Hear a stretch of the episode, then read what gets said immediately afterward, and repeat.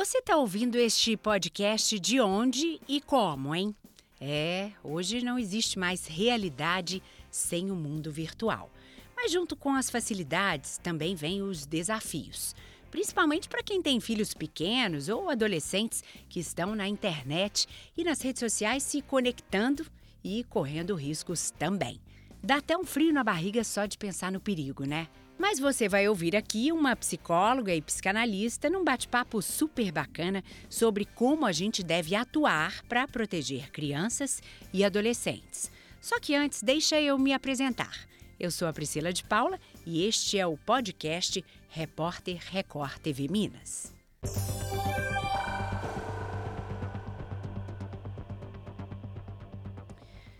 Agora, vamos lá? Ser pai e mãe hoje em dia tem desafios bem diferentes do que outras gerações enfrentaram no passado. A exposição ao conteúdo que está na internet, nas redes, se tornou uma preocupação. O monitoramento do uso de celulares e computadores hoje é fundamental, até porque especialistas concordam que monitorar é proteger. Tem quem controle os filhos com rigor e vigia tudo, tudo e tem quem já perdeu o controle. No meio do caminho, pais e mães que controlam na medida, digamos assim. Será que tem uma receita pronta que funcione para todo mundo? Qual será a medida adequada? Eu fui ouvir a psicóloga Cristiane Barreto, professora e membro da Associação Mundial de Psicanálise, para entender. Você estava dizendo que não existe mais o mundo da realidade sem o mundo virtual. Foi-se o tempo né? Vigiar hoje, a vigilância hoje é proteção ou ela pode ser além disso e chegar num ponto que vira um problema? É claro que vigiar, né, coloca em jogo um problema para quem é vigiado e para quem está vigiando, né? Primeiro que essa porosidade entre o mundo virtual e a realidade, né, que a gente vivencia hoje, tem que fazer a gente pensar que espaço que a gente constrói para as crianças, para os adolescentes, de confiança, né?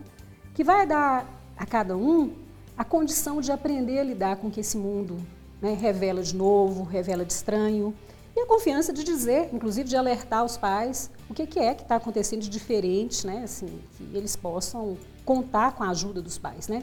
Ao invés de contar tudo, saber tudo do outro, ver tudo do outro, o outro poder contar com a gente. Né? Primeiro com a gente, adultos, né, agentes também de, uma, de um ponto de formação, da responsabilidade por transmitir algo. Né? E que cada família pode construir né, a seu modo. Né? É, não tem receita pronta, mas nós adultos, pais e mães, precisamos entender que monitorar e não vigiar, atenção, é proteger.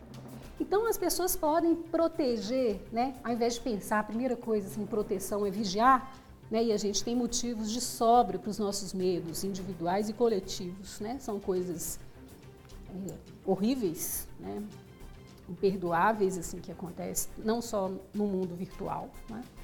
mas que a gente possa fazer uma certa borda nessa relação entre pais e filhos, entre educadores e crianças, para que as crianças também possam construir a sua regulação desse mundo. Isso não é uma hipótese utópica, algo que não é possível de acontecer. Muitas famílias conseguem isso, assim, né?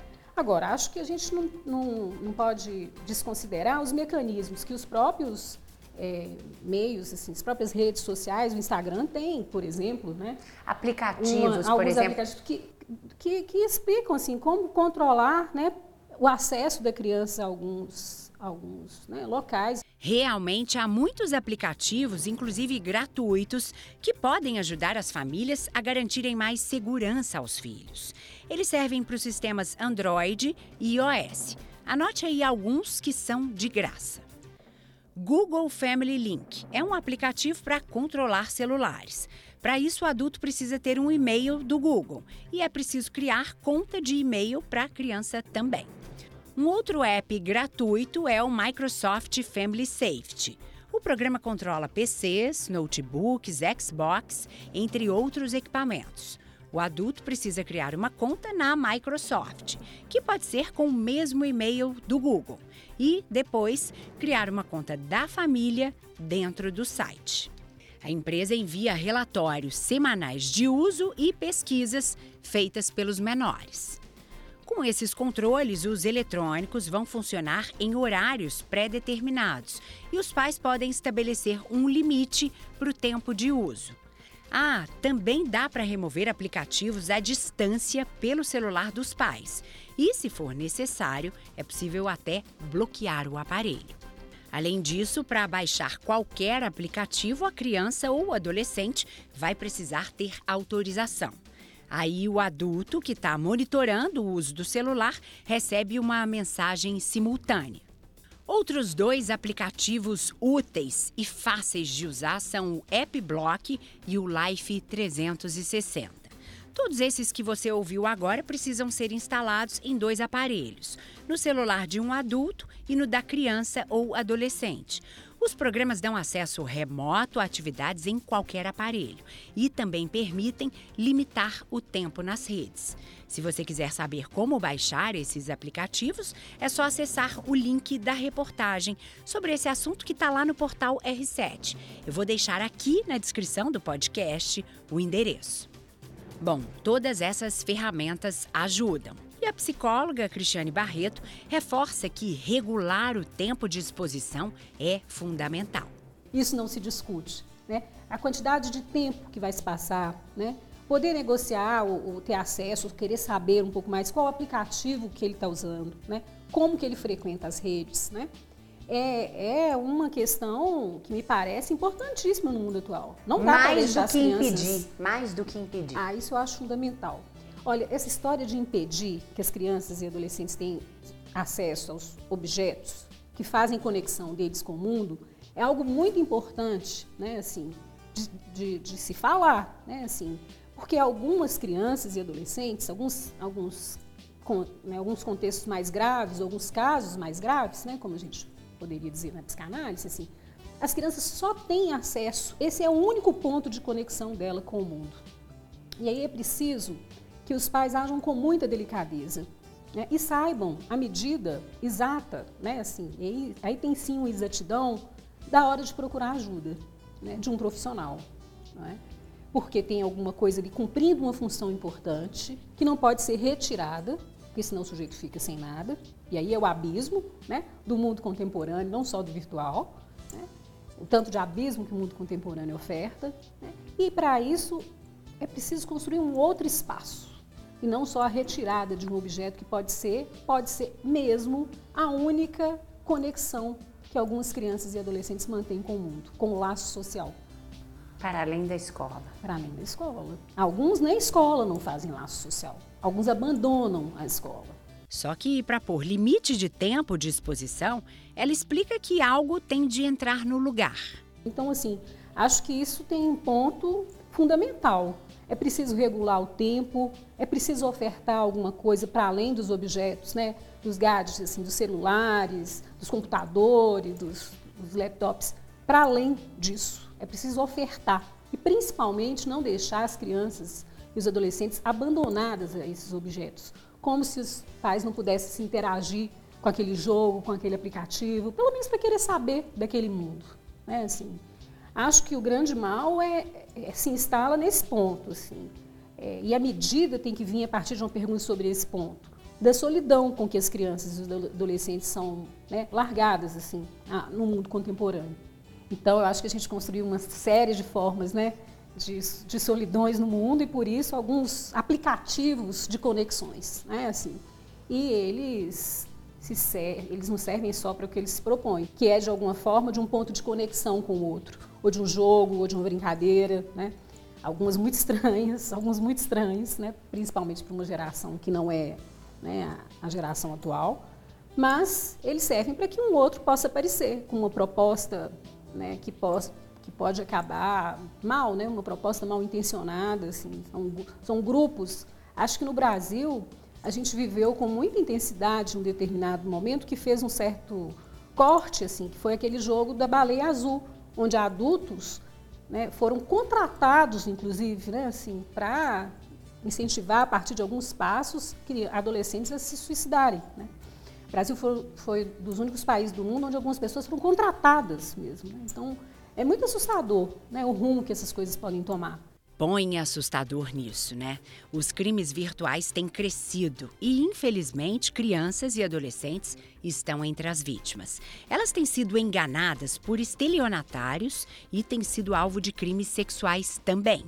A delegada-chefe da Divisão de Crimes Cibernéticos da Polícia Civil em Minas dá uma dica simples que pode ser repetida pelos pais. Aquela máxima de não saia de casa, não fale com estranhos. No mundo físico, vale também para o mundo virtual. Se a criança, se a mãe, o pai orienta que a criança não converse com estranhos, não aceite bala de estranhos na rua ou na porta de um cinema, na fila de uma padaria, que ela também não faça essa atitude no ambiente virtual, que ela não converse com estranhos no ambiente virtual, que ela não aceite agrados presentes e nem promessas de pagamento no ambiente virtual. São orientações que podem fazer a diferença e que a psicanalista também considera válidas. Mas o principal desafio da contemporaneidade é encontrar a medida do monitoramento. Agora, essa vigilância, quando ela é feita na medida em que, que a família encontrar ali, é, o adolescente, a criança e o adolescente devem saber que estão sendo monitorados, né? que há um controle. Acho isso fundamental, porque senão a vigilância fica parecendo esse excesso de querer saber da vida do outro né? e extrair daí uma questão que, bem, que é preciso que cada um trate da sua, né? Assim, e é preciso que a criança saiba, por isso que eu acho que a primeira coisa a se pensar não é como vigiar uma criança, ou como vigiar um adolescente, mas como fazer para protegê-los, né? e construir um certo limite para que eles não sejam invadidos pelo outro e nem invada esse campo, né? que também vai ferir a eles próprios. Assim, né? Então, acho que regras claras, né, do tipo a família poder dizer isso não se discute, essa gravidade está presente. Entendi. Então, assim, eu acho que a gente. Tem alguma coisa que eu não te perguntei, que é esse, esse bravo, breve papo não entrou que você acha que é relevante para a gente trazer? Eu acho que é muito relevante trazer esse aspecto. Assim. É complexo o que está em jogo e, não, e as questões difíceis e complexas se resolvem de formas parciais, com algumas pequenas invenções, e que as crianças e os adolescentes podem e às vezes nos ensinam como construir essas invenções. Né? Porque pode parecer aparentemente mais simples, mais fácil, a única coisa prática é impedir, retirar, privar, né? E as crianças vão construir mecanismos para não estarem fora do mundo. Né? Ainda bem que elas constroem. Né? E eu acho que, é, que o papel do adulto, dos pais, dos educadores, dos amigos, é literalmente propiciar esse espaço da confiança, onde a gente pode dividir, inclusive, as nossas angústias. É muito importante que um pai possa dizer que aquilo angustia, né? E por quê? Para que as crianças possam ser consideradas o que elas são, sujeitos também responsáveis pelas, pela vida delas. E precisam de cuidado, proteção, orientação, apoio, né? E uma vigilância mais discreta. É aquela velha história: tudo em excesso não é bom.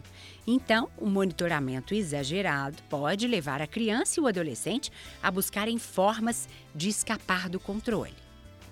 Algumas regras, né, ou algum ponto de controle que não seja só vigiar. Né? É, esse olhar voyeur, né, nesse olhar de querer saber tudo do outro e achar que o controle absoluto é possível. Aliás, o controle absoluto é possível e isso pode acabar com a vida do outro, com, com a vontade que o outro pode, que as crianças podem construir em relação ao saber, a desejar. Né? E isso sem considerar que as crianças, ou todo mundo que é vigiado em demasia, né? que vai perceber que tem certo, um certo gosto daquele que vigia, né?